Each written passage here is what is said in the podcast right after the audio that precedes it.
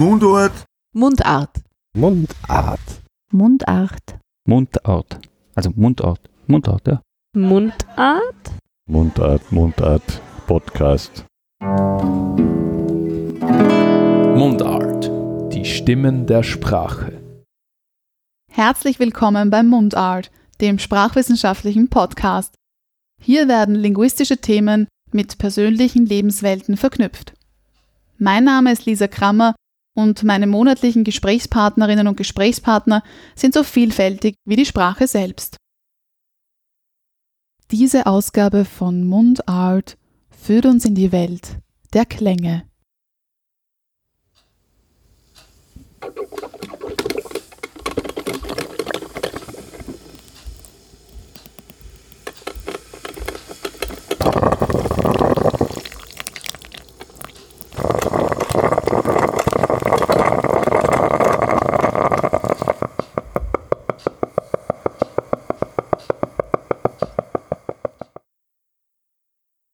Klang, Stimme, Improvisation, Performance. So lässt sich das künstlerische Schaffen von Rahel Kraft beschreiben. Als Klangkünstlerin arbeitet sie mit akustischen Klängen, welche auch elektronisch bearbeitet werden können. Aufgewachsen im Kanton Thurgau im Nordosten der Schweiz führte sie das Spielen von unterschiedlichen Musikinstrumenten, darunter Querflöte, Klavier, Kontrabass, zur Faszination Klang. An der Hochschule Luzern absolvierte sie einen Master in Gesangspädagogik mit dem Schwerpunkt Jazzgesang. 2016 schloss sie das Masterstudium Sound Arts Klangkunst an der Universität der Künste in London ab. Neben ihren künstlerischen Projekten widmete sie sich auch verstärkt ihrem Hauptinstrument, der Stimme. Im Jahr 2011 rief sie das Stimmorchester Luzern ins Leben. Gemeinsam mit der Schlagzeugerin Valeria Zanger trat sie von 2008 bis 2018 als Duo Two Henning auf. Während Rahel Kraft in der Schweiz bereits seit zehn Jahren Gesangsunterricht gibt, bietet sie nun auch in Wien Stimmworkshops an. In den letzten Jahren führten sie Klanginstallationen, Audio-Walks, sogenannte Klangspaziergänge und weitere künstlerische Performances unter anderem nach London, Tokio und Istanbul. Kürzlich ist ihre aktuelle Publikation Paradoxical Creatures Bodies, Paper, Words erschienen. Das Buch ist zugleich ein Skript für eine Performance und ein knapp 500-seitiges Kunstwerk für sich, in jeder Hinsicht. Wir fragen uns, wie man nur mit Klang auch etwas sichtbar machen kann und wagen ein gemeinsames Klangexperiment. Und wir erfahren, wie Schweizerdeutsch klingt und sich der Gebrauch der deutschen Sprache in Österreich und der Schweiz unterscheidet. Herzlich willkommen, Rahel Kraft. Klangkünstlerin. Da steckt ja ganz viel drinnen in dieser Bezeichnung, Berufsbezeichnung. Für mich bedeutet das irgendwie, dass du Klang, Geräusche, also sei es jetzt Geräusche, sei es Musik, irgendwie anders denkst, neu denkst. Bei mir ist es ja so, als Sprachwissenschaftlerin betrachte ich irgendwie alles von der sprachlichen Perspektive aus. Mhm. Also jetzt nicht nur, natürlich, wenn man Personen kennenlernt oder so, ist die Sprache das Verständigungsmittel, aber irgendwie, ja, versucht man alles sprachlich zu denken. Wie ist das bei dir? Wie, wie denkst du Klänge? Wie denkst du Musik? Wie denke ich Klänge? Ich glaube, Klänge kann man irgendwie gar nicht so denken. Also ich glaube, es ist so mehr vielleicht einfach die Aufmerksamkeit, die sehr in diesem Bereich ist oder die da sehr stark ist. Und denken, doch, du hast recht, man kann Klänge denken man kann ja Klänge hören oder sich, also innerlich hören oder sich das vorstellen. Und ich glaube, das, wenn du sagst, ich weiß nicht unbedingt wie, dass ich das mache, aber das ist schon etwas, das ich oft mache. Also wie sich halt jemand visualisiert oder wie ein Architekt sich vielleicht eine oder eine Architektin ein Haus vorstellt, wie das aussieht, höre ich, wie vielleicht, wie eine Performance klingen könnte oder so. Vielleicht so? Mhm. Ja. Und denkst du Sprache anders, als du jetzt Musik denkst? Das kommt darauf an, ob die Sprache musikalisch, ob ich die Sprache musikalisch denke oder ob es mehr darauf aus ist, dass ich verstanden werden will. Also weil das ist für mich ein so sehr großer Unterschied. Wenn ich sie musikalisch denke, dann denke ich sie rhythmisch und dann denke ich sie natürlich auch klanglich. Und sonst denke ich wahrscheinlich gar nicht so viel über die Sprache nach. Hm. Also dann ist sie einfach, ja. Dann ist sie einfach da. Genau. Die Frage ist, finde ich eben, wie wichtig ist, ist eben diese visuelle Komponente. Klang ist ja hörbar, Mhm. aber man kann ja durchaus mit Klang, nur mit Klang, auch etwas sichtbar machen. Also man kann mit dem Klang alleine Bilder entstehen lassen. Absolut, ja. Und es das ist ist, nicht ja, so bewusst, aber das ist ja das Spannende. mhm. Und das würde ich jetzt gern ausprobieren. Mhm. Und dafür bitte ich dich, die Augen zu schließen, Mhm. Nicht zu schauen. Mhm. Ich muss mich jetzt ganz kurz bewegen, das hört Mhm. man jetzt auch, weil ich ähm, etwas holen muss. Ja, jetzt bin ich gespannt. Einen Moment. So. Ich bewege mich zurück. Mhm. So. Und zwar die Augen bitte geschlossen Mhm. halten. Ja, ich sehe nichts. Eher Test, unredlich, eher unredlich, ich sehe nichts. Und wir lauschen jetzt.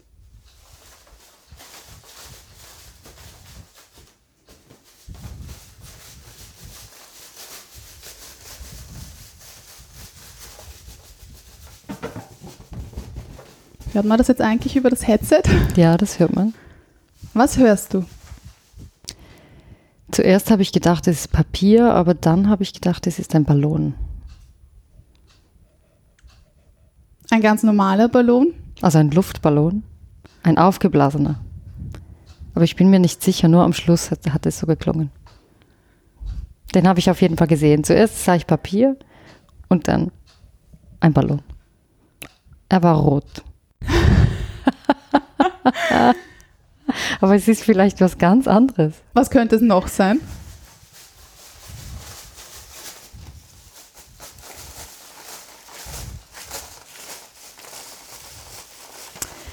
Könnte auch noch Styropor sein.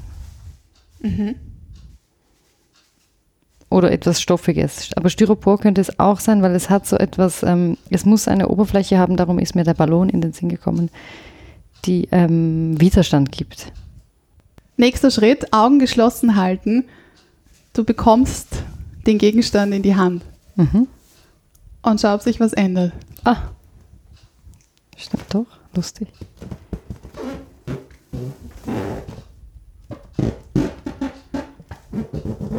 Ja, mit dem Ballon habe ich viel gearbeitet. Aber ich weiß immer noch nicht, ob er rot ist.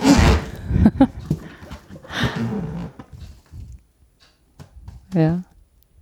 Augen öffnen. Nein, er ist nicht rot. Was siehst du? Was siehst du? Beschreib es uns. Ich sehe einen Ballon. Und das Besondere an diesem Ballon, also ein Luftballon, er, der ist aufgeblasen. Und das Besondere ist, dann stimmt doch alles. Lustig. er ist mit Papier gefüllt. Ah. Genau, es sind sozusagen Konfetti, Genau. Papierstückchen. Und es sind auch rote Papierstückchen drin, also schau. Ah, Das stimmt auch, das stimmt, genau. Also das hat dem Fall meine erste Intuition hat gestummen, genau, mit Papier und Lu Luftballon. Aber hast du es gehört, dass was drin ist im Ballon? Nein, darum war ich auch verwirrt. Weil zuerst habe ich das Papier gehört und dann den Ballon. Und, aber ich konnte meine. Vorstellung, nein, leider, das konnte ich nicht machen. Aber jetzt Spannend. weiß ich, weiß ich es, es gibt Luftballone mit Papier. genau. Hast du den selbst gemacht? Nein, so, gekauft so und aufgeblasen. Ah. Selbst aufgeblasen. Ich habe den noch nie gesehen. Was wäre denn passiert, wenn ich dir zuerst den Luftballon gezeigt hätte und dann hätten wir uns angehört, wie der Klang ist, wenn man ihn eben bewegt und raschelt?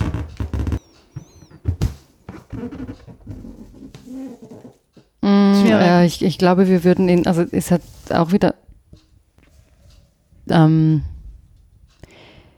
die Aufmerksamkeit ist wenn ich die Auge, Augen schließe und zuerst mal hören muss, dann gehe ich wie von einem anderen Weg. Es ist, als ob ich von der Rückseite kommen würde, durch die Hintertür. Und wenn ich da direkt hingehe, dann vergesse ich gewisse Sachen oder ich nehme sie gar nicht wahr. Mhm. Und ich glaube schon, das Hören, das öffnet eine, vielleicht auch so etwas Kindliches. Also das hat so eine, eine Offenheit auch. Es ist wie so, ah, Aber es stimmt, das ist ein schönes Bild. Man könnte sagen, eigentlich nur durchs Hören, wenn ich mich nur auf einen Reiz sozusagen fokussiere, nur mit einem Sinnesorgan, dann ist interessanterweise, obwohl ich obwohl ich es nur mit einem Sinnesorgan mache, also da reduziert bin, ist aber viel mehr da, was ich wahrnehmen kann, als wenn ich jetzt das visuelle Auge und Ohr habe, dann bin ich schon mal eingeschränkt, weil dann sehe ich das und denke mir, äh, ist eh klar, Oh, Ballon, ja. Party, langweilig. Feiern, Genau. was soll ich da jetzt mich weiter anstrengen und nachdenken, da überrascht mich nichts mehr. Mhm. Ja, aber ich glaube auch, also das ist mindestens meine Erfahrung, Hören ist natürlich nicht nur ein Sinn, sondern ich, ich höre, also wenn ich, wenn ich jetzt die Augen schließen muss bei dieser Übung, dann bin ich sehr körperlich. Also ich glaube, der, der Raum ist da, also ich nehme den Raum wahr, ich muss mich ja konzentrieren, wo bin ich jetzt? Und Also du Oh. hörst mit dem ganzen Körper. das natürlich nicht, das glaube ich, also okay. logischerweise, ich glaube, dass diese Vorstellung, die hilft, das ist eine phänomenale Übung, wenn man die macht. Ich höre mit dem ganzen Körper. Aber unbewusst passiert dass ich sehr viel mehr auf mich auf den Körper konzentriere, wie wenn ich einfach schaue. Ich muss ja zuerst mal vertrauen, die Augen schließen. Ah, ich vertraue dir. Du machst, du rührst mir jetzt nicht eine Tomate ins Gesicht. könnte ja sein, ich weiß keine Ahnung. Es könnte alles sein, genau. Das stimmt. Es gibt Geräusche, gewisse Klänge, die etwas in uns auslösen, Mhm. was sich dann plötzlich ganz real anfühlt. Also zum Beispiel, man hört ein Lied oder irgendein bestimmtes Geräusch und man findet sich gedanklich in einer Situation wieder, Mhm. keine Ahnung, die man vor Jahren erlebt hat oder die man erst kürzlich erlebt hat. Und man, man kann sich erinnern, wie man sich gefühlt hat. Man nimmt vielleicht die Gerüche wahr, man weiß noch ganz genau, was man angehabt hat, wie das Wetter gewesen ist. Nennt man das auch irgendwie auditives Gedächtnis? Kann man das damit verknüpfen? Ja, sicher, ja. Das, das gibt es, aber ist, ist es dem auch nicht so bewusst. Aber klar, ja. Seit du dich jetzt so viel mit Klang, mit Musik, mit Klängen, natürlichen Klängen, elektronischen Klängen beschäftigst, hat sich deine Beziehung zum Klang verändert? Ich glaube zur Welt. So. Ähm, Wie kann man das beschreiben? ja, das, also ich suche genau, ich denke nach, wie, wie kann ich das jetzt beschreiben? Also es ist mehr halt vielleicht so, ich glaube, zuerst ist die, die Erschließung schon, war bei mir über das Instrument und da, ich glaube, je, jede Person, die mal ein Instrument gelernt hat und das also auch wirklich so quasi beherrscht, ist ein schreckliches Wort, weiß, was es bedeutet. Also, dass man, da lernt man ja auch extrem hören oder der Unterschied, man muss diese Feinheiten wahrnehmen. Und ich glaube, da war einerseits diese Erschließung über das Traditionelle und dann die zweite Erschließung, darum sage ich jetzt, den, dem, die Verbindung zur Welt hat sich verändert, war schon über die Stimme, also das di- differenziert hören. Denn die dritte Erschließung war, glaube ich, schon auch, weil ich war sechs Jahre lang Soundtechnikerin, also Sound Engineer. Und da habe ich sehr differenziert hören gelernt, also das analytische Hören. Und jetzt mehr so mit Field Recordings oder mit ähm, Aufnahmen von, von der Umwelt oder von Geräuschen, wie man auf Deutsch sagt, das irritiert mich immer, dass es Geräusche sind auf Deutsch, weil es abwertend ist. Genau, das ist ein anderes Thema. Ähm, ist es mehr so. Du findest Geräusch ist eher negativ konnotiert ja, und Sound, Sound ist offen. aber es wäre eine bessere Übersetzung für Sound. Das weiß ich nicht. Es ist halt, es ist manchmal wirklich irritierend, weil bei uns das Geräusch ähm, ist mit Stören verbunden. Genau. Das Geräusch, das stört. Das muss ich töten, so quasi. Oder ausmerzen. Noise, das, das ist das Noise. Noise Cancelling. Ich meine, das ist wie im Kopfhörer. Und ich glaube, das hat schon eine Wirkung bei uns, dass das Geräusch dann zweitklassig ist. Also zweitklassig, ja. Mhm. Das stimmt. Und äh, ich glaube, es wäre einfach, wenn wir sagen Klang, aber da werde ich viel gefragt. Das hatte ich gerade wieder vor einer Woche. Das, da hat Aber mir Klang gesagt, ist vielleicht zu positiv konnotiert. genau. Und das ist halt im Englischen sehr einfach. Da ist Und es offen. laut, also der Laut, Laute ist auch nicht. Nein, Laute, das Laute ist ist irgendwie auf die Sprache bezogen, Genau, es ja. wird auf die Sprache bezogen. Also wir müssen irgendwie ein neues Wort kreieren. Ja, also mein Vorschlag wäre schon, dass es vielleicht alles einfach Klang ist. Also weil ich finde, für mich ist es im Englischen sehr schön, weil das, das gibt es ja auch, das Noise ist das Geräusch, oder? Aber Noise ist ganz klar, das verwendet man wirklich ähm, In ähm, bestimmten Situationen. Ja, Ja. also I make noises oder es kann, ich glaube, das ist eigentlich näher. Aber wir, wir bestehen darauf, immer. Also ich merke auch, die Leute bestehen darauf, aber du arbeitest doch eigentlich mit Geräusch und nicht mit Klang. das sage ich ja, okay. Spannend. Ja. Wie nehmen wir etwas wahr? Egal, was wir jetzt wahrnehmen, sei es jetzt Sprache oder eben bleiben wir bei den Klängen. Mhm. Das ist ja alles geprägt von meinen Werten, von meinen Erfahrungen, von meiner Sozialisation, wie ich aufgewachsen bin, vielleicht welche Vorbilder ich habe, Mhm. welche Absolut, ja. Muster, welche Handlungen vorgelebt wurden mit meinen Einstellungen, die sich ja auch verändern. Das ist ja kein fixes Konstrukt. Einstellungen verändern sich. Aber jetzt habe ich mir das so durchgedacht. Eigentlich können wir jetzt ein bestimmtes Geräusch, einen bestimmten Klang gar nicht anders wahrnehmen, unter Anführungszeichen. Also in dem Sinn, wir nehmen es so wahr, wie es zu uns passt. Also im Sinne von, wir haben diese und diese Werte, wir haben diese und diese Erfahrungen mit dem Klang. Und natürlich kann man immer wieder gewisse Klänge neu wahrnehmen oder sich neu darauf einlassen. Aber grundsätzlich sind wir so kodiert. Mhm. Also du meinst, ich kann es gar nicht objektiv wahrnehmen? Genau, das sowieso nicht. Aber ich Aber das stellt sich dann ja überall die Frage, oder? Genau, das ist genau. genau, visuell ist, oder Genau, Sprache überall. oder- Genau, Mhm. überall. Ja, das ist wieder eine philosophische Frage. Das stimmt. Also Ja. dieses, man kann ja gar nicht aus seiner Haut. Also man kann, eigentlich passt es gar nicht zu sagen, was hörst du, sondern sehr philosophisch müsste man sagen, was kannst du hören oder was musst du hören, Mhm. weil du es Mhm. bist. Mhm. Und was hörst du darin? oder? Genau, Mhm. was hörst du darin? Aber dann müsste man das genau beim, beim Bild auch sagen, oder? Eigentlich, weil wenn ich dieses Bild betrachte, da hat es ein Bild mit einem Bambus und Wasser. S- Da habe ich eine ganz andere. Ich höre übrigens da etwas, wenn ich das sehe, natürlich. Du auch, oder? Mhm. Das ist eigentlich ein Klangbild. Das ist schön. Ja. Genau, aber du hast wahrscheinlich eine ganz andere Palette, oder? Wenn, wenn wir da jetzt reingehen. Ja. Aber vielleicht könnte ich auch sagen, okay, dieses Bild weiß ja eigentlich gar nichts von mir. Und ich sehe es heute zum ersten Mal, also ist es eigentlich auch leer. Vielleicht geht das auch, ich weiß es nicht, Mhm. wenn man es übt. Wenn man es übt. Ich glaube, das ist der Punkt. Ja. Aber du hörst auch was, oder? Ja. Wenn du das anschaust. Ich, ich fühle mich versetzt irgendwie Indonesien. ja. Ja, man hört das so in Wasser diese sofort. Richtung. Das Wasser Sofort. ist sofort da und irgendwie auch diese, diese Natur ist irgendwie so spürbar. Mhm. Irgendwie Vogelgezwitscher. Ja, ja, ja, ja, ich auch. Ja, das sind, sind Die Luft jetzt ist ganz ähnlich. anders. Ja, die Luft ist so ein bisschen, es hat ähm, Bisschen auch. feucht. Mhm.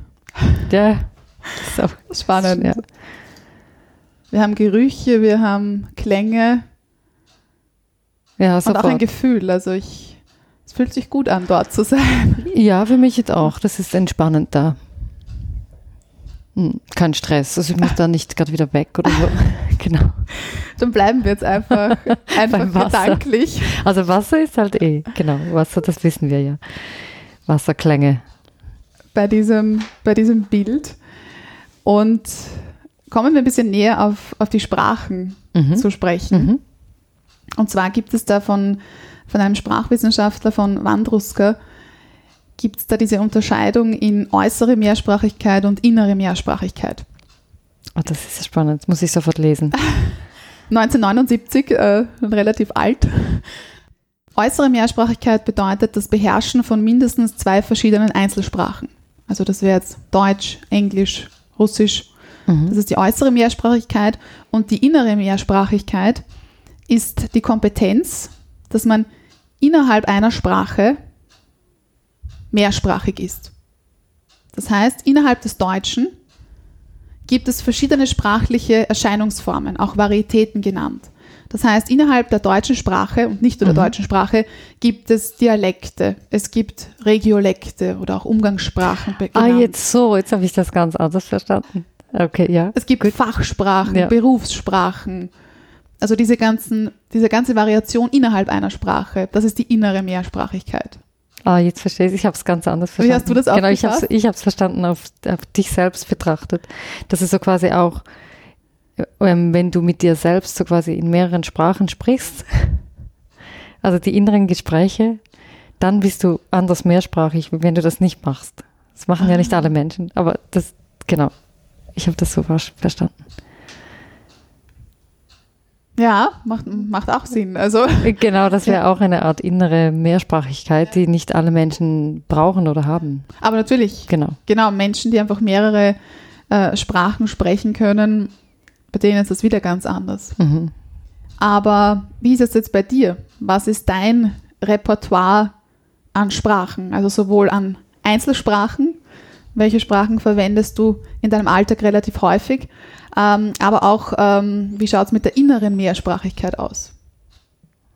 Also genau, also ich, meine Muttersprache ist Schweizerdeutsch und das ist, ähm, Ist ein Dialekt. Das muss man dazu sagen. Schweizerdeutsch. genau, Also in, in der Schweiz, um kurz vorzugreifen, ich möchte dich nicht äh, zu lange unterbrechen. nein, unbedingt. Ähm, aber ähm, wir kommen dann noch auf die Situation in Schweiz und Österreich zu sprechen. Aber Schweizerdeutsch ist eben das Pendant von Schweizer Hochdeutsch. Mhm, das, das ist eben die Standardsprache. falsch, genau. Und Schweizerdeutsch ist, kann man mit Dialekt gleichsetzen. Genau, also das Schweizer Hochdeutsch, das wäre etwa so, dann würde ich etwa so Hochdeutsch sprechen, um das mal zu erleben.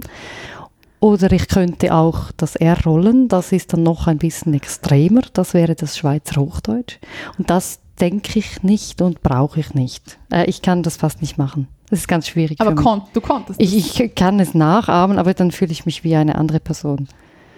Aber zum genau. Beispiel in der Schulzeit war dein Schweizer Hochdeutsch Wahrscheinlich, wahrscheinlich so. so, aber ich kann mich nicht mehr erinnern. Genau. das will ich gar nicht Das wissen. heißt, du hast jetzt schon, also ähm, die Standardsprache hat ja auch verschiedene äh, Erscheinungsformen. Wir haben die österreichische Aussprache, die bundesdeutsche Aussprache Mhm. und die Schweizer Aussprache. Und du hast gerade jetzt eben die Schweizer Variante der Hochdeutsch, Standardsprache genau, ja, genau, genau. präsentiert. Mhm, mhm. Was gefällt dir daran nicht? Das ist interessant, das weckt ganz komische Gefühle in mir, wenn ich so sprechen muss. Also eh, wie ich gesagt habe, ich fühle mich ganz anders. Ähm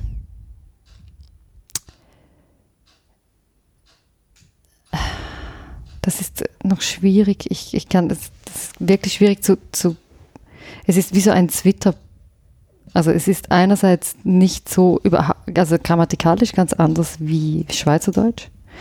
Ähm, es ist vom Sound her ganz anders und es hat so eine gewisse, für mich auch so eine Tollpatschigkeit und so eine Weigerung auch. Also so eine Weigerung. Ja, Twitter ist, glaube Mhm. Also du hast so ein bisschen auch eine schizophrene Beziehung. Es ist einfach so, ich weiß nicht, also es hat sicher auch damit zu tun, wo ich, wo ich aufgewachsen bin. Ich bin ja nicht aus der Innerschweiz, sondern ich komme aus der Gren von der Grenze. Also ich bin, ich habe, ich konnte rüberschwimmen nach Deutschland. Also Genau, das also haben wir auch in- gemacht. Im Kanton Thurgau aufgewachsen, das ist im Nordosten der Schweiz, das ist Baden-Württemberg, das Bundesland, das deutsche Bundesland Baden-Württemberg, Mhm. der Bodensee. Genau, und ich war, also ich war am unteren Ende vom Bodensee, das heißt, es ist wirklich nur ein Kilometer zum Rüberschwimmen. Also du, das ist, das ist einfach da, genau. Mhm. Und das, ich glaube, dass, also ich merke das nur mit meinem Partner. Er kommt aus der Innerschweiz. Wir haben schon eine ganz andere Verbindung. Also wir, auch von unserem Dialekt her, ist uns das Hochdeutsche sehr nah. Also die Thurgauer, die behaupten von sich immer, sie sprechen am besten Hochdeutsch. So eine Behauptung. genau, wir sprechen. Ähm, genau, jetzt bin ich ein bisschen abge... ge- Und Innerschweiz, nur ganz kurz, Innerschweiz meinst du mm, Zürich? zum Beispiel Luzern. Luzern. Luzern ist in der Schweiz. Also Okay. Zürich noch nicht. Zürich noch nicht, okay. Nein. Und da ist das nochmal so weiter weg. Also das merke ich immer mit meinem Partner.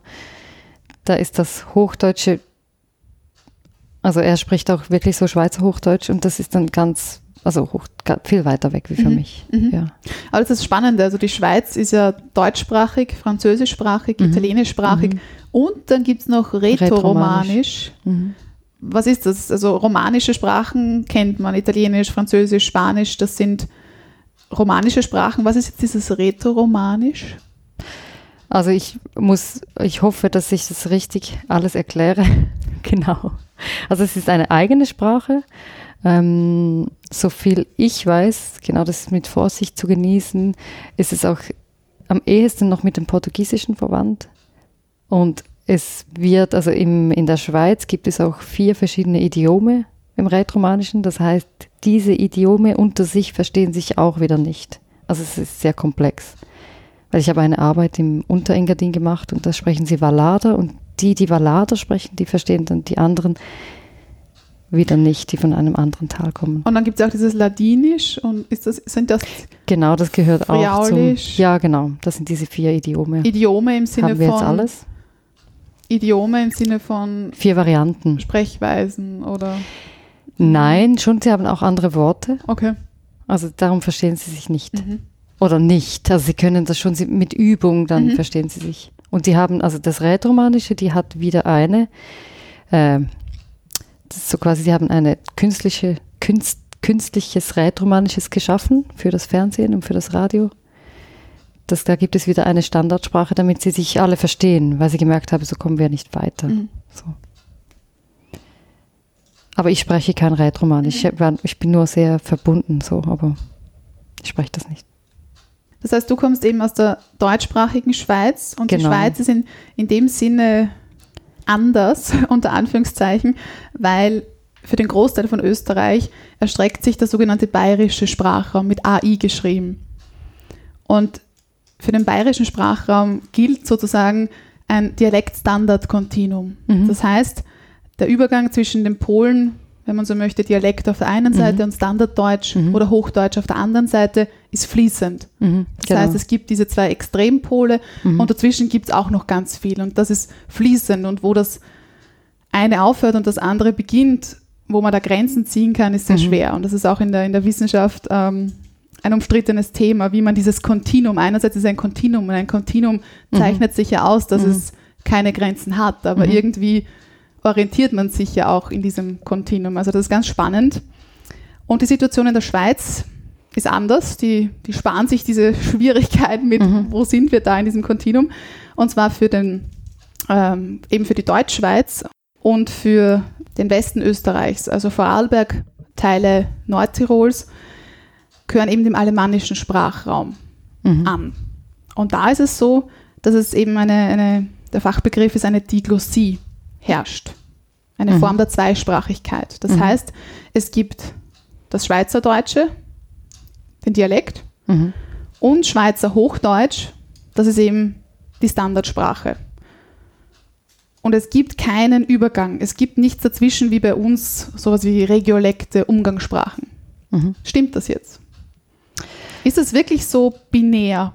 Es fühlt sich, also ich kann das vielleicht mehr mal vom Gefühl beschreiben, weil das, da merke ich auch oft, wenn ich mit Wiener spreche oder ich war da, wenn ich da im Sprechunterricht bin, dass das oft überhaupt gar nicht verstanden wird. Also viele Österreicher meinen, das sei genau gleich in der Schweiz, aber das muss ich wirklich sagen, nein, das ist überhaupt nicht so, weil für mich ist, auch wenn das nicht so genannt wird, aber also Schriftsprache oder Hochdeutsch ist für mich eine andere Sprache. Also ich muss anders denken. Und ich muss, also wenn ich da nicht dr- drin bin oder nicht warm bin oder das nicht oft brauche, dann fühlt es sich so an, als ob ich Englisch sprechen wü- würde. Also es ist für mich gleich weit weg. Es ist nicht näher. Und das ist ganz komisch. Also das, das kann man fast nicht verstehen oder glauben.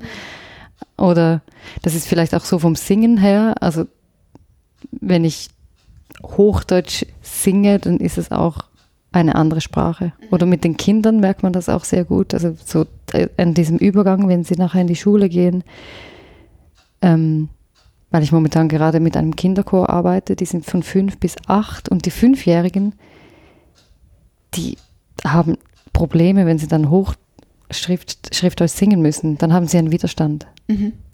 Und sobald es Schweizerdeutsch ist, dann sind sie dabei. Aber ist es wirklich so, weil zum Beispiel, wenn ich jetzt meine, an meine Sprechweise denke, also ich würde sagen, ich spreche keinen starken Dialekt. Ich würde eher sagen, so einen Regiolekt, so eine Umgangssprache. Aber natürlich kann ich so ein bisschen dran schrauben. Also ich kann mehr ins Dialektale gehen und mehr ins Hochdeutsche gehen. Und dann sind wir eben in diesem Zwischenbereich. Genau, das Aber im Schweizerdeutschen, also im, im Schweizer Dialekt geht das jetzt das ja auch ein bisschen. Also du kannst jetzt genau, starken, starkes genau. Ich könnte Schweizerdeutsch jetzt wieder sprechen. Schweizerdeutsch, Hochdeutsch sprechen. Genau, das ist Schrauben, oder? Genau. Jetzt könnte ich wieder so sprechen, dann bin ich da. Oder dann kann ich wieder mehr wechseln und wieder ins ganz, ich kann mir sehr, sehr Mühe geben. Und da- Genau, das, das ist auch fließend. Mhm. Das geht schon, ja. Ja, das stimmt. Also vom schweizerischen Hochdeutsch zur ist die Standardsprache, da, da das stimmt ja. Mhm. Aber nicht vom Dialekt. Mhm. Das ist ein weiter Weg. Und dieses Schema eben Schweizerdeutsch, Schweizer Hochdeutsch ist ja ganz bestimmte Kontexte. Also grob könnte man sagen, was man eh auch kennt, im klassischen Sinne formelle Kontexte Hochdeutsch, informelle Kontexte Dialekt Schweizerdeutsch. Kann man das so einfach, Wir sprechen schon manchmal auch im formellen Kontext Schweizerdeutsch. wann? Ja, das ist jetzt schwierig. Also zum Beispiel, da bin ich jetzt vielleicht ein bisschen eine Sonder, in einer Sondersituation. Ich habe ja Musik studiert und im, im Musikstudium, das, du weißt gar nicht, dass ich jetzt das sagen darf, aber wir haben kein, wir haben immer Schweizerdeutsch gesprochen. Also weil wir halt sehr, vielleicht auch, weil wir sehr freundschaftlich unterwegs sind. Man, man duzt sich ja auch in der Musik, überall. Und da hat man sehr selten, außer es war halt jemand in der Klasse. Also das heißt im Der- Kontext der Lehre, in Lehrveranstaltungen. Bei uns. Aber das ist eine, da bin ich eine Ausnahme. Also das, da ist die Musik. Und jetzt wahrscheinlich noch zu, zusätzlich noch der Jazz. Eine Aber Ausnahme. gesungen wurde Ja, natürlich Eng- Englisch. Alles Englisch. Ja, im Jazz sowieso, ja. Das heißt, im Gesang war dann das kein Thema. Nein. Aber rundherum Nicht. Da war einfach, also Schweizerdeutsch. Schweizerdeutsch. Ja. Auch mit den Lehrenden. Ja. In meinem Forschungsprojekt geht es ja um die Verwendung der deutschen Sprache an Universitäten. Und da konnte ich schon in meiner Vorstudie Unterschiede sehen. Also es macht auch was aus, wenn man mit dem Lehrenden während der Lehrveranstaltung spricht. Da ist es noch eher standardnah, Mhm. als wenn ich danach mit ihm spreche Ja. oder in der Sprechstunde. Ja, absolut. Also es müsste, äh, eben wenn, es, wenn wir dann offizieller werden, dann ist es schon so, dass die, dass es außerhalb der Musik, dass die normalen Veranstaltungen auf Hochdeutsch werden und sobald man dann das Zimmer verlässt, dann wechselt man. Und eine Prüfungssituation? Bei uns jetzt, speziell bei, bei uns auch nicht. Das war immer, das war immer Mundart. Also Feedbacks, Mund, was war Mundart? Hm, ja, und die mündlichen Prüfungen auch, das wäre ganz komisch gewesen. Bei uns jetzt, weil bei uns geht es ja. Und in der Schule war das anders oder war es ja auch, s- war es hier, wenn es wirklich im Unterricht, dass es hier dann doch der Fokus auf dem Standard war, auf dem Hochdeutschen, aber dazwischen auch Gespräche mit der Lehrperson. Ich bin jetzt noch ein Jahrgang, ich bin ein bisschen schon ein bisschen zu alt. das hat sich verändert. Also zu meiner Zeit haben wir noch sehr oft Mundart gesprochen, also Dialekt. Und die meisten, ich würde, da kann ich jetzt auch wieder, ich habe keine Studie gemacht, aber gefühlsmäßig die meisten Lehrer sprechen auch heute einfach Schweizer Hochdeutsch. Also das, das ist wieder mit einem schönen Bild. Das ist dann eine Schriftsprache mit einer sehr, sehr starken Färbung. Das, ich spreche oft, also ich habe noch eine Freundin, die unterrichtet am Gimmi und mit ihr diskutiere ich. Gymnasium? Das, ah ja, genau. Mhm. Gymnasium. Und sie ist so eine, sie nervt das wahnsinnig, dass, dass, dass man nicht, dass man so ein, ein komisches Schweizer Hochdeutsch spricht. Und sie sagt das auch, das bringt sie nicht hin. Also wenn, wenn sie dann beginnt, Schrift, Schriftsprache zu sprechen, dann finden das alle komisch. Mhm. So. Aber das Interessante ist zum Beispiel, äh, der Dialekt in Wien war ja lange Zeit stigmatisiert. Mhm. Jetzt ist es auch äh, so, dass viele, viele junge Leute, Jugendliche nicht mehr wirklich, die in Wien sozialisiert Mhm, und aufwachsen, mhm. Dialekt können. Mhm. Das ist in den Bundesländern anders. Mhm. Aber in der Schweiz würde ich meinen, ist es so, dass der Gebrauch des Schweizerdeutschen, des Dialekts, ist unabhängig von sozialen Variablen, unabhängig von Alter, vom Bildungsabschluss, von Berufsgruppen. Kann man das so sagen, dass das grundsätzlich, Dass man so spricht? genau, Ja, ja, dass wirklich absolut. die Mehrheit der Leute, egal ob Akademiker, Ja. Akademikerin, Bauarbeiter, Bauarbeiterin, Ja, ja, absolut. es wird durch, durchwegs Nein, ja, gesprochen. das würde niemandem in den Sinn kommen, weil es, weil wie gesagt, die, die, es ist wie du über einen, einen Bach springen musst. Aber was wir natürlich stigmatisiert haben, ist gewisse Dialekte. Also da wirst du, ich zum Beispiel mit meinem Dialekt habe in der Innerschweiz, da, da muss man sich ein dickes Fell anlegen. Da wirst du, je, also ich, jeden Tag werde ich, also nicht mehr, aber da wirst du dumm. Und wie unterscheidet sich jetzt dein Dialekt vom allgemeinen Schweizer Dialekt? Das gibt's ja nicht. Das, also die sind so stark, äh, die sind so stark unterschiedlich. Also Kann man ähm, schwer veranschaulichen.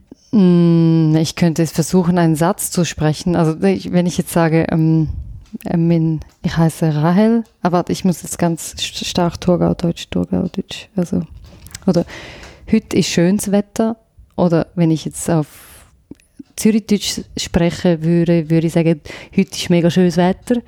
Oder wenn ich Basel würde sagen, äh, auf Baseldeutsch, ähm, da kann ich jetzt das mit dem Wetter nicht bringen, warte. Ich muss kurz reinkommen, ich muss hören. Ähm, da da komme ich nicht rein. Und Luzernerdeutsch kann ich nicht nachmachen. Und Berndeutsch, das ist ja auch. Also man müsse das abhören. Du könnt, vielleicht kannst du das einbauen. So Ton, Tonaufnahme. Aber ganz, ja. also sprachwissenschaftlich betrachtet, ist es einfach eine Lautverschiebung. Also je weiter wir von Westen nach Osten gehen, desto heller werden die Vokale. Und ich, weil ich sehr fest im Osten bin, habe eine sehr, sehr helle Sprache und das wird als negativ betrachtet. Also auch St. Gallen, das ist auch gerade an der österreichischen Grenze. Das klingt nicht sehr weich und ist sehr hart und sehr hell. Aber was passiert, wenn du jetzt nach Thurgau zurückkehrst, Mhm. deine Familie besuchst? Mhm. Dann bist du aber automatisch in diesem Dialekt drinnen, oder? Das ist, du switcht. Ja, bei mir, mh, das weiß ich nicht genau, wann das passiert ist. Genau, ich, ich ähm, weil ich so lange in Luzern war und auch mein Partner Luzerner ist, habe ich mir schon, äh, habe ich gewisse Vokale, das merke ich manchmal, bin ich dunkler geworden, also unbewusst. Und zusätzlich, was bei mir auch noch bewirkt hat, weil ich meine Auslandjahre oder so, weil ich lange Genau, du warst London, Tokio, Istanbul, Ja, in- ich glaube vor allem, äh, ich, in, in Paris Aufenthalte, in Zürich. Also du warst ich, ja, überall. ich, ich glaube vor allem London hat London, schon viel verändert, weil dann die einzige oder oft, ich habe dann sehr oft nur mit meinem Partner Schweizerdeutsch gesprochen. Ich telefoniere jetzt nicht jeden Tag mit meiner Familie oder so. Und das hat bei mir komischerweise geändert, dass ich im Schweizerdeutschen das R anstatt hinten vorne spreche. Also R anstatt R. Und das kann ich nicht so recht erklären. es ist passiert. wo das passiert ist oder wann oder ist es bewusst passiert, aber das war so eine Anpassung. Und was macht das mit dir sprachlich, wenn du in Wien bist? Mm, Streifst du irgendwie den Wiener Dialekt? Ja, selten. Sehr, sehr, sehr selten. Aber den das verstehe ich fast nicht. Also wenn wirklich jemand so richtig wienert, dann das verstehe ich nicht. Sprichst du anders, wenn du, wenn du in Wien bist? In Nein. irgendeiner Art und Weise, sondern Also das ist einfach, ich habe wie so meine, meine, wenn ich Hochdeutsch spreche, das kommt nicht darauf an, ob ich jetzt in Berlin bin. Vielleicht in Berlin hat man die Neigung, dass man noch ein bisschen schneller spricht, weil da alle wahnsinnig schnell sprechen, dann beginnt man vielleicht auch so schnell zu sprechen. Und in Wien kann ich da ein bisschen gelassen sein, weil wir auch, wir sprechen ja sehr langsam, die Schweizer. Das wisst ihr ja. Aber wenn du in der Schweiz bist, dann ist dein Schweizer Hochdeutsch durchaus ein bisschen gefärbt. Ich glaube, ich spreche nicht anders. Okay. Also wenn ich jetzt bei Mittlerweile, meinem mittlerweile. Nein, nein, ich glaube nicht. Also das, das hast du ja vorhin gemerkt. Das bräuchte für mich sehr, also wenn ich diese, ähm, Wenn du switchen Dieses musst, Schweizer wenn du Hochdeutsch- wechselst, ja. dann äffe ich jemanden nach. Also dann mache ich auch was, dann mache ich mich eigentlich über jemanden lustig. Und dann würde ich sagen, na, der Bundesrat, der spricht jetzt so. so, also. Ich möchte jetzt gern über die Universitäten einen Umweg, einen Weg, ach, das passt doch wunderbar, Weg, Audio Walk, Klangspaziergang. Was ist das? Also ich möchte ganz kurz darauf zu sprechen kommen. Es ist eines deiner vergangenen künstlerischen Projekte. Also du hast schon mehrere Audio Walks designt, Klangspaziergänge. Mhm. Ich habe mir diesen herausgepickt, den du im Jahr 2019 mit der japanischen Künstlerin Tomoko Hojo Schön ausgesprochen. Ja. gestaltet hast. Der war im Schlossgarten in Karlsruhe Mhm. und das Thema war, sprich du es bitte aus, Shinonome. Shinonome Mhm. Das ist ein altes Wort für Morgendämmerung. auf Also ein Japanisch. altes japanisches Wort, genau. Genau. Und ihr habt da gearbeitet mit Geräuschimprovisationen, mit gesprochenen Texten. Es gab Lieder oder liedhafte Elemente. Es gab elektronische Effekte. Ihr habt klassische Instrumente verwendet, wie jetzt Schlagzeug oder Akkordeon, aber auch ihr habt zum Beispiel Zweige und Blätter, was, was ihr im Schlossgarten gefunden habt, genommen und damit experimentiert. Das heißt, man bringt was mit, man macht sich Gedanken, man forscht, aber man schaut dann auch, was ist vor Ort da und dann mischt man das alles und lässt was Ja, entstehen. großen Topf, nein, genau. Kann man sich, also so stelle ich mir das vor. Also man, man macht sich Gedanken, man forscht drüber und dann performt man das. Ist, kann man das so, kann man das so als ganz, ganz basal so Ja, ja, ja, also ich kann vielleicht noch ein bisschen mehr dazu sagen. Also bei, das Spezielle ist jetzt bei unserer Arbeit, ähm, es gibt so eigentlich wie so eine Geschichte von den Audio Walks oder Sound Walks und ursprünglich, also ganz alt, das war die Hildegard Westerkamp, die hat so in den 80er Jahren oder sogar schon 70er Jahren, da bin ich jetzt, da war, ging es mehr darum, dass man einfach geht und hört. Also dass man darauf achtet, was ist eigentlich da. Und der Unterschied jetzt ist bei uns, darum haben wir das auch anders benannt, darum heißt es auch Audio Walk, ist, dass die, dass es Kompositionen gibt, die auf oder an einem bestimmten Ort hörbar sind und auch nur dort. In der Theorie, in der Praxis sieht das wieder ein bisschen anders aus in unserer digitalen Welt. Aber sie sind in, auf eine Antwort auch, also in Response, oder wie sagt man das Mhm. schön auf Deutsch? Ja.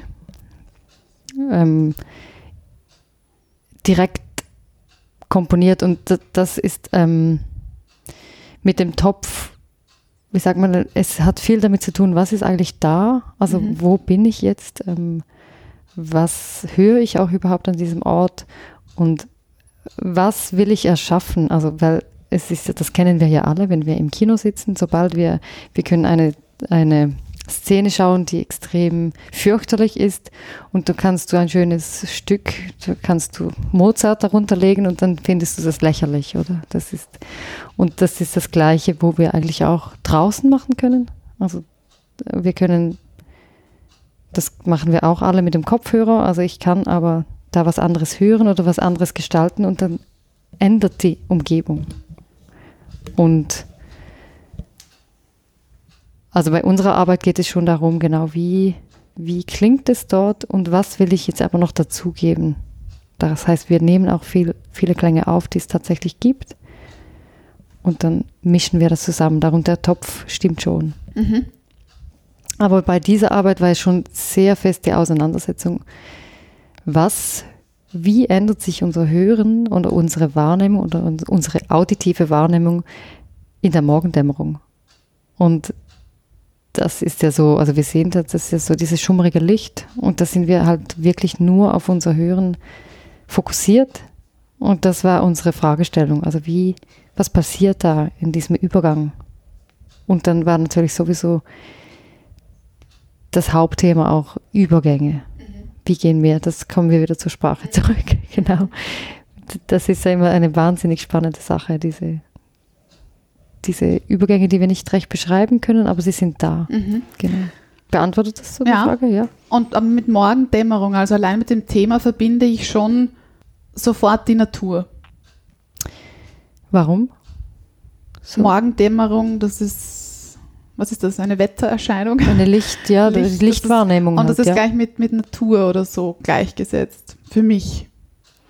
Würdest du es spannend finden, einen Audio-Walk, einen Klangspaziergang zum Beispiel an der Institution Universität zu machen? Würdest du das spannend finden oder ist das irgendwie, hast du dir schon mal darüber Gedanken gemacht, eben in einer Institution, sei es jetzt, keine Ahnung, ja, ich nehme jetzt einfach Universität, weil ich so In einem Gebäude drin jetzt. Genau, also Mhm. wirklich, wenn du den, den Klangkörper, den Organismus Universität, alles, was dort passiert, an Stimmen, an Geräuschen, die Studierenden, die Lehrenden, woher sie kommen, was wird dort? Dort wird gelehrt, dort wird gegessen, dort wird.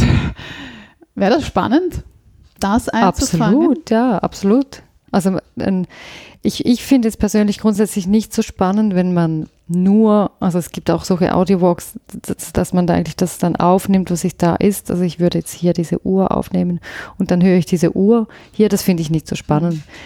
Ich finde, es braucht schon noch mehrere Ebenen, dass man das dann mischen würde, aber absolut. Also ich meine, ich finde, ich finde überall, ähm, es ist überall spannend, auf das Hören aufmerksam zu machen. Und weil es einfach, es verändert uns und unsere Verbindung mit der Welt. Ja.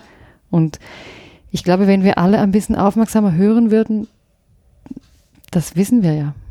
Also nicht, ich meine jetzt nicht nur in Gesprächen, das ist ja immer auf Gespräche und Sprache bezogen oft.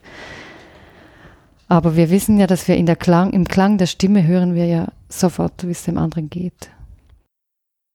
Im zweiten Teil des Mundart-Podcasts ergründen wir im Rahmen eines Stimmworkshops mit Rahel Kraft die unzähligen Möglichkeiten der Stimme.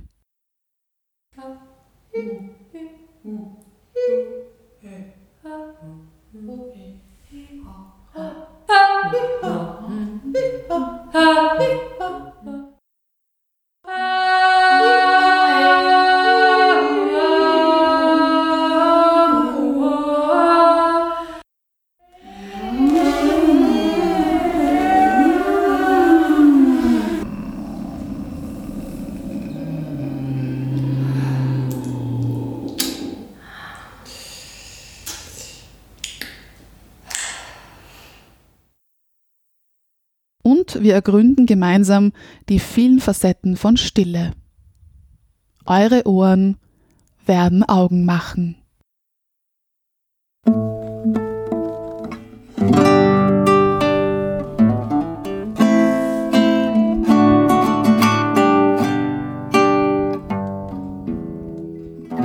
Mundart, der Podcast für Sprachkünstler. Und Sprachkünstlerinnen.